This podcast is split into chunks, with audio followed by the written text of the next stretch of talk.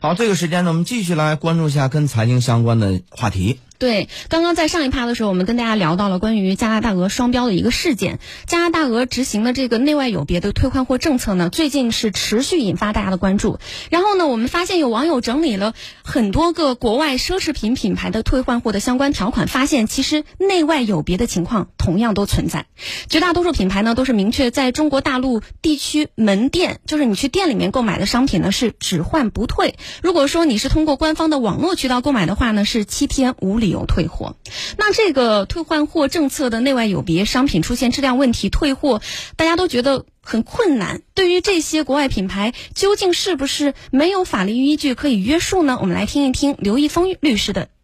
讲话。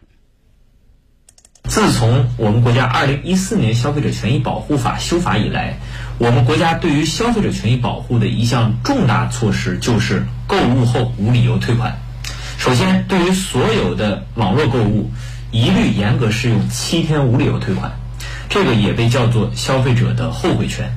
其次，对于线下购物，虽然没有严格的法律规定，但是各地市场监督管理局以及各地的消费者协会一直在呼吁和倡导线下无理由退款的行业规范。大家如果经常进行线下购物，就一定会有类似的经历。实践当中，只要你购买的商品没有破损、不影响二次销售的，可以说绝大多数商家都会同意消费者无理由退款。而这次加拿大鹅的行为可以说是蝎子粑粑独一份啊！我都难以想象，二十一世纪了还能看到这样的霸王条款。它不仅完全拒绝行业倡导的标准，同时还要旗帜鲜明地拿出一份协议来，摆明了我就是要钻法律的空子。嗯，其实这件事情呢，也是引起了很多我们国内重量级媒体的相继发声。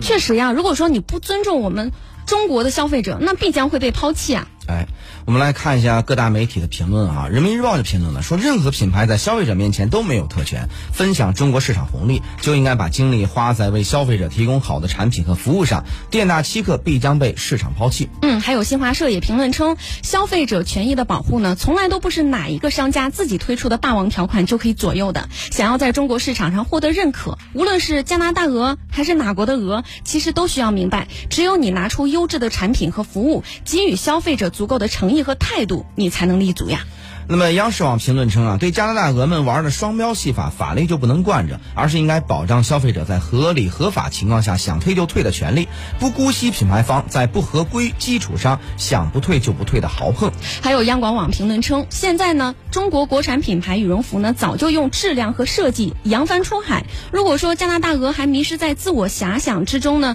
不思进取，那么剩下的只能是一地鹅毛。一地鹅毛这个事儿有意思啊。新京报评论称。说这种离柜概不负责式的霸王条款，不仅为我国法律啊法规所不容啊，且随着国内消费市场日趋成熟，不难预见加拿大鹅们会在消费者用脚投票的过程当中收获怎样的结果。